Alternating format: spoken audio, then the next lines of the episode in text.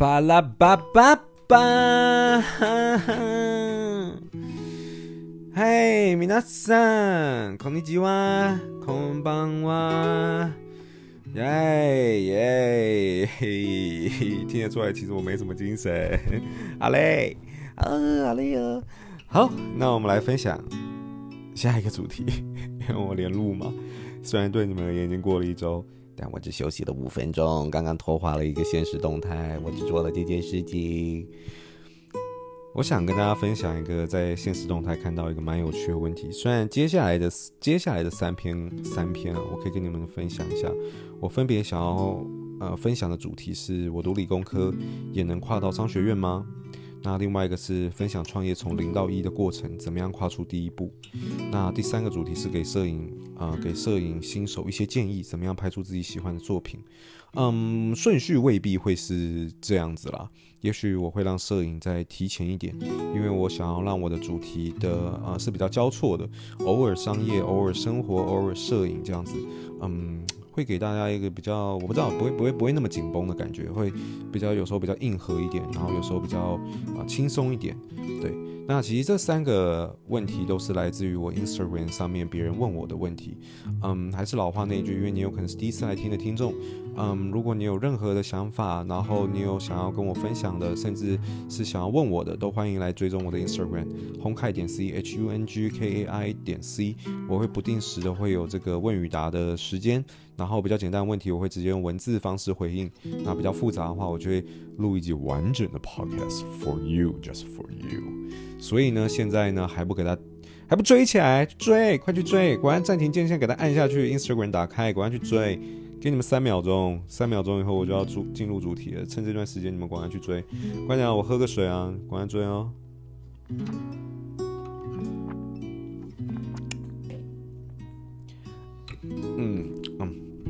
好，我我当你已经追好。如果你还没有追好，可是你还选择继续听的话，你一定会良心不安。你一定会良心不安。你觉得你这样子做的过得去吗？过不太去吧，对吧，哥，对吧，姐？所以你知道该怎么做的。OK，那我们就开始今天主题吧。这个问题一样。就是我收过蛮多次的，我读理工科，我也能跨到商学院吗？当时会会回答，会会有人问我这个问题，我觉得应该是因为我当时在有朋友啊，不是，就是有有听啊，不是，也不是，我不知道他是哪来的，肯定不能算是听众，我也不清楚。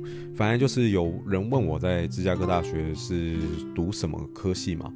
那我那个时候就讲说，我的硕士是修这个 EMBA，然后呢，就有点像是这个企业管理硕士嘛。那可是我学士修的是呃化工与材料工程学系，所以就开始有人发现说，诶，原来我不是一直都从商的，我是也是二类组，然后呢又读到一类组。然后呢，虽然刚刚我打开 Instagram 的时候，有人以为我是双主修，但其实我不是啦，我不是双主修。我学士就是读学士的东西，硕士就读硕士的东西。我学士的时候我还在开公司诶，我要我我要双主修在开公司，我超人哦，对啊，不可能。对我大学，对于我大学开公司的故事有兴趣的，可以去听我的一个 podcast，就是在我比较前面的分享我大学第一次创业的故事，那蛮有趣的。哦哟，大哥，肯希望不要收音到，好丢脸。然后呢，嗯，那那那篇的评价还不错，所以我觉得大家可以去听。然后哪有那么多然后？对，所以所以我不是双主修，你们不要误会我。虽然我刚刚从一些留言里面有发现有人以为我是双主修，那个太看得起我，不好意思，我不是，我只是弱弱的这个全球排名可能不知道前几名，可能前三前第一的芝加哥大学的一个学生，然后又申请上奖学金，然后呢所有主科拿到 A 的一个平凡人而已啦。哈哈哈哎呦，好讨厌哦！天啊，好讨厌！你们听到这边不知道会怎么样？一定是白眼我。好了，那该讲的还是得讲。所以呢，我跟你们的立很多人的立场一样，就是我们也是读工科的，然后呢想要从商。那我也有遇到蛮多人的问题，有点类似像这样子。近期我有收到，比方说他家人希望他读医学院，然后呢。嗯，可是他自己有想要读经济学，就读到一类组。对，我没有，我我还没有这个文字回复这这一位听众。我我想说，我现在录完以后，我请他来，我我我到时候请他来听好了。这样，因为有时候你们也知道，用文字在回复你们讯息的时候，并不一定有办法回得这么的完整。然后你们有时候问我问题，对，你们有任何问题都可以私讯我，我有空的时候我基本上都会回你们。只是。嗯，如果没有回到的话，也是不太好意思啊。只是说，有时候你们的问题有时候会比较难一点，我可能会不好回。就是我如果回太少的话，可能会去影响你们的判断，因为会变得可能很武断。然后或是讲到的角度太少，让你们觉得好像可能就只有这条路吗？或什么？就是，呃，状况其实不是这样子的。那有时候回太多的话，可是我又没有那么多时间打那么多作文给你们，你知道吗？所以就变得反而是说我回太少会不够客观，反而会影响你们的判断，不是好事。那我又没有那么多时间回得够详细，所以有时候有些问题我可能就没有回到，就比较不好意思。但还是尽可能的我会去回复啦。对，所以希望。嗯，你们有什么想法，真的都还是可以让我知道，没关系，反正我就是我就是一个还蛮爱跟就是粉丝有互动，跟不是粉丝啊，我觉得讲粉丝不太好听，就跟观众听众有互动的人，所以我觉得还算不错。然后对，所以我我这样讲好了，我遇到蛮多这种呃可能跨跨类别的这种这种问题，那我我必须得先说，听众，我其实不太知道我的听众轮廓这个。啊，这个年龄层的这个这个范围，我有感觉到最近最近年龄层很广，甚至连高中生都会跑来问我问题。然后出社会的人肯定也有，因为最早期听我的 podcast 的人，我相信都是可能在二十五到三十五岁这个年龄层之间。只是近期开始有越来越多学生也在听我 podcast，我觉得也算是蛮感动的。那我需要我我我我必须得讲是说。今天这个主题，其实就算你不是学生，毕竟问我的这个学生，感觉好像他是他其实他就是学生啊，对，他正在读这个理工科，可是他有考虑说是不是可以去做这种呃读商科的这个动作。那就算你不是读理工科的也没有关系，因为对我而言，我也不是，我是毕业以后，我是真的开了公司以后，然后呢才呃。接触到这个问题，所以如果你今天是在就业了，就算不是学生，你也有这种跨类组或者跨类别的一种想法，适不适合去读商学院的话，我认为都是很值得去听的。对，然后我看一下我的 Notion 啊啊，也能跨到商学院吗？All right，好，直接讲结论，肯定可以的，肯定可以的。我先告诉你一个结果好了。嗯，当然，我觉得你要读到商学院啊，我这边就先不讲学士，我就我我先不讲其他的跨法，好不好？我就先维持在这个这个人问我的问题。如果你一开始读工科，然后呢，你想跨到商学院适不适合？那因为你一开始就读工科了嘛，所以它一定是你的学士学位嘛，所以我就假设你的商科商学院你要跳的，要么是 MS，要么是 MBA，要么就是一般硕士，要么就是这种企业管理的，就是 MBA，就这种两种情况。那 MS 基本上不太看你的工作经验，你就可以直接跳过去。MBA 的话，基本上会看你的工作经验。那我这边先以 MBA 来做举例好了，我必须得告诉你，我在读这个不管是 MBA 还是 EMBA 哦。我们收的学生的组成其实是非常非常的广的，而且每一种领域基本上都是打散的，percentage 是非常的，呃呃，就是非常的散的，呃，可能会有百分之十五读 finance，然后可能百分之十五读呃什么呃工科的，百分之十五有多少，然后百分之几又是 entrepreneur，其实这里面比重最少的就是就是自己开公司的。这个是比重最少的，那我记得好像只有个位数的一个趴数吧，那剩下其实就是百分之十到百分之二十，那分布的非常的广，所以呃，我必须得告诉你哦，就我自己的了解啦，毕竟我要读 MBA 之前，我自己也做了很多功课，其实所有类别的人都可以去读，千万不要有一种觉得。我是不是以前一定要学商的人才可以到商学院？完完全全没有，好吗？完完全全没有。所以你不管是任何类别的人，你都可以去做这种，呃，跨跑道的这种读商学院的。那我也要告诉你，你绝对不会是异类，因为在这里面很多人会跟你一样，甚至可能读商科的比例还没有你想象中的这么高。对，你要换一种方式去思考，其实我们会有这个需求去读这个东西，主要就是因为我们不会。我们不知道，所以我们才要去读。所以其实很适合很多理工科的人，因为很多理工科人是完全没有接触过商这个领域的，所以这个东西是对他们来讲是相对友好的。比方我当时一开始在读 EMBA 的时候，一开始在读会计的时候，那个时候我们班我的同组其中有一个就是会计系的，他就有说他觉得他这学期好像没有学到任何东西，因为他觉得就好像把大学四年那个时候读真的很硬，是因为。每一次的课程哦，就是比方说会计好，几周的时间就会把它上完。可是他用几周上完的时间内，是把别人大一到大四的所有课程浓缩成精华以后塞给你。他有说，因为他自己是会计系的，他就说在学的过程中真的很紧凑，因为他在教的东西就是大一到大四所有的内容，然后精简版以后，然后全部塞给你。看，所以那个时候我读的超累的，真的是超难读的。而且还有工作，然后还有一大堆那个 group assignment，还有一大堆考试，所以真的是偏硬啦。但是你看，对于一个读商科的来讲，他就有他自己的见解。在读这一科的时候，他就觉得 没有学到东西。可是对我这种理工科来讲就很赚，我就会觉得不管今天教到什么样子商业类别的知识跟内容，其实对我而言都是有帮助的。所以首先我必须要告诉你说，呃，跨跑道这件事情是肯定没有问题的。你今天读理工科，你要转到商学院是完完全全、完完全全一丁点问题都没有的。OK。但我这边也会要告诉你一个点啊，当然我这边也是遇到了蛮多问题，我就一起回好了，我就把它当做是一种跨类别领域的问题来回好了。有些人我看到是说父母希望读医科，然后可他自己想要读的是呃经济学相关的，那我觉得，嗯，如果你们今天不管是已经在职，然后还想要再去再去学习，或是不管说你今天是啊对，嗯，我我插播一个，我刚刚讲的是 MBA 嘛，对不对？那另外一种情况是 MS，就是硕士。那硕士他基本上是不太看你工作经验，你可以去读一个 marketing 的一个 MS，或是其他类别的 MS。可是我个人认为哦，MS 的。你你要跨去学，应该也是没有问题啦。我觉得应该也是没有问题。可是我觉得有些 MS 可能会比较要求你原本就有这个，你在这个大学主修的时候就要有这样子的能力。比方你今天读会计系的硕士，好，会计硕士，我很难想象你是。理工学士转到会计硕士，这可能就会变得比较困难。你应该知道会计学士才有办法去衔接会计硕士的一个呃课程内容。所以，我今天刚刚我分享的这种呃 percentage 是非常常态性分布的这种状况，比较适合在。呃，MBA，那 MS 的话，我觉得就要看。那我觉得有些科系是不影不影响，比方 Marketing，我觉得以行销这个学系来讲的话，它比较没有那么要求你学是在学什么，我觉得就没有什么问题。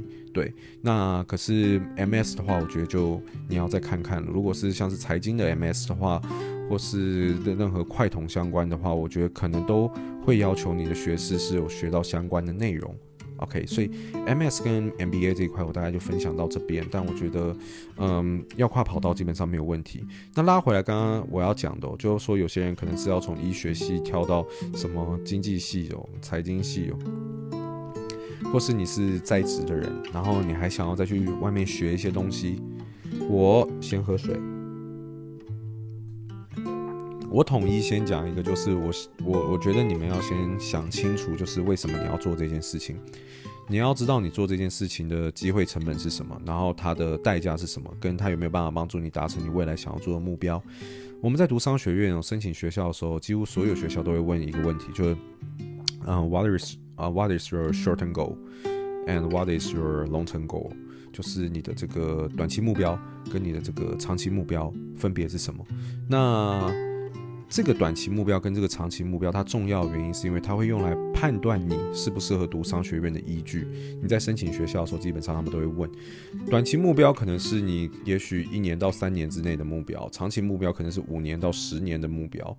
那他们都会判断说，你今天在做这件事情的时候，毕竟读书，我讲穿了，读书终究你是只是一个工具而已。那这个工具是你需要这个工具的原因是什么？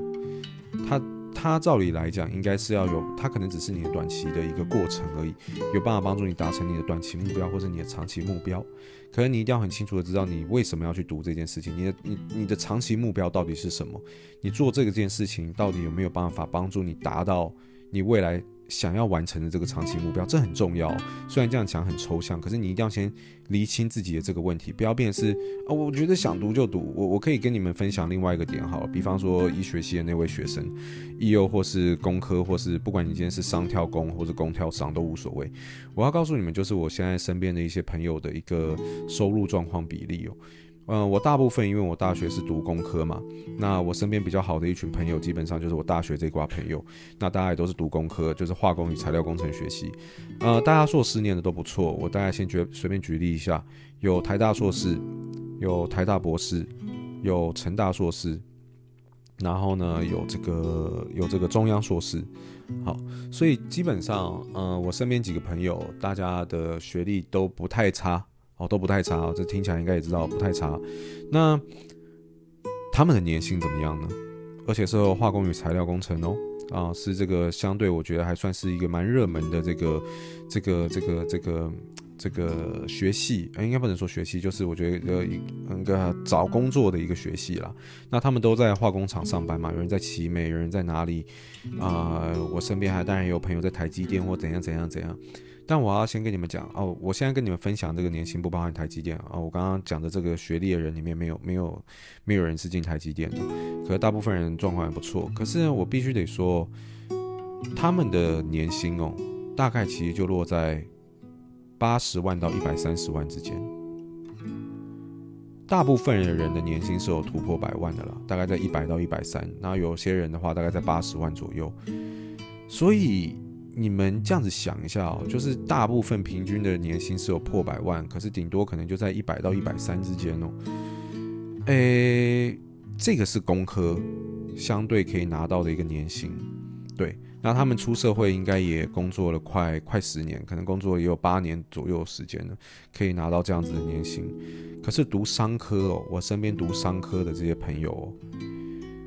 嗯年薪我觉得包含我自己也有用很多员工嘛，那我的员工的状况我就不想讲，只是说我身边有蛮多朋友读商科，到现在年薪可能就是在六六六六六十六十万七十万吧，这个年纪以我这个相对这个年纪的话，很多人可能就在六十万左右。呃，相比于我工科有蛮多人已经拿到大概接近一百二、一百三，甚至有人应该有一百四的年薪的话，我觉得个人可能感觉是差了一倍哦，差了一倍。当然，这很大幅度也要看你做什么啦。包含我芝加哥大学的朋友，他是做这个 banking 的，那在哪里上班我就不想讲。那他主要是帮助他的客户去做一些啊、呃、风险控管，然后还有投资建议的。那他在银行业上班的话，年薪目前是五百多万台币。那他接下来要去香港。他在这个月底吧就要去香港，啊、三月底，那他跳过去香港后，年薪大概就是 double，那所以他的年薪应该可以到一千万台币。那所以我也不是说从商就一定不好。我现在举了一个，他念念这个相关，可是他我觉得他能力非常好，而且他学历很高，所以你也要考量一下，也不是所有商科都可以拿到这个这个条件这个 offer。可是我我我必须讲是，嗯，我们就讲 average 好不好？就讲平均来说好了。就我自己身边观察到结果，呃，多半情况还是以工科的年薪高于学商科的，哦，然后起薪就会有落差，年终也会有落差，然后这个差距以 average 来看的话，我认为是差到可能快一倍。像我刚刚讲到在 banking 就是在银行业上班这个，呃的状况，我觉得已经是少数中的少数，那就会变成是说。我会蛮好奇，就是比方说你要读医科的这位同学，你为什么会想读财经？嗯，虽然我不是财经出身的，我不能代表财经去做发言，可是我觉得他的 average payment 就是可能不会比医科高啦。对，那我就会不太确定，就是对你而言，还是你是真的没有兴趣？我我不有时候比较难回答你们，原因是因为。要考量自己有没有要读一个东西之之前哦，它背后要参考的因素很多。有时候不是单纯只是赚多赚少问题，有时候也要参考到这是不是你的兴趣，你是不是对这个东西有热情。有兴趣以后，其实很多东西是可以，嗯，不要那么放大去检视的，因为你有热情，你对这个东西有兴趣，你想读就去读嘛，又没有关系，对不对？所以嗯，做一件事情的背后的动机往往有很多。那没有在跟你们深入聊过之前，我常常没有办法给你们一个比较客观的或是具体的答案，因为我讲我可能会讲错话，你知道吗？因为我不够了解你。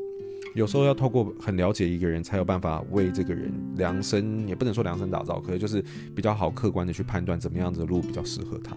所以，嗯，今天读工科想要转到商科的人，或是读医学想要转到商科的人，我都会想要问你们：你们想要转到商科的原因是什么？你们有想过吗？然后这个背后的原因是什么？因为我现在不知道你们的原因是什么，所以我没有办法告诉你们，你们该做这件事情还是不该做这件事情。我也不知道你们短期目标是什么，长期目标是什么。那你做这件事情有没有办法帮助你达到你的短期目标？有没有办法帮助你们达到你的长期目标？这我也不知道。所以我对于这题的答案是空的。原因是因为我对你们的了解太少。可是呢，只能透过这个 podcast 要让你们理解到一个点，就是你们一定要想得很清楚的是，你们做这件事情背后的动机到底是什么。然后你要去试着问自己，自己的短期目标是什么，长期目标是什么。你今天做职业跑道的一个转转换，到底对于你追求你的短期目标，跟对于你追求你的长期目标有什么样子的帮助？如果你要反过来问问我说，Steve，你为什么要读 MBA？我会告诉你。你可以去听我另外一集 podcast，我有一集 podcast 有我有我有不少 podcast，其实都有讲到 MBA 啦。那其中有一集 podcast 有讲到说，去读 MBA 的人大概几率都是哪三个理由过去的。那我在里面也会分享我去读 MBA 的一个动机，因为那篇里面其实讲的算是蛮详细的。我觉得如果你们真的有兴趣的话，想要了解为什么读工科的人想要去读 MBA 的话，在那篇里面会有一个很详细的说明。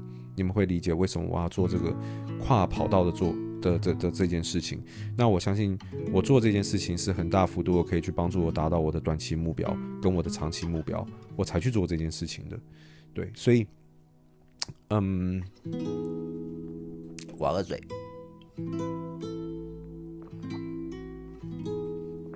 嗯，差点呛到。所以哦。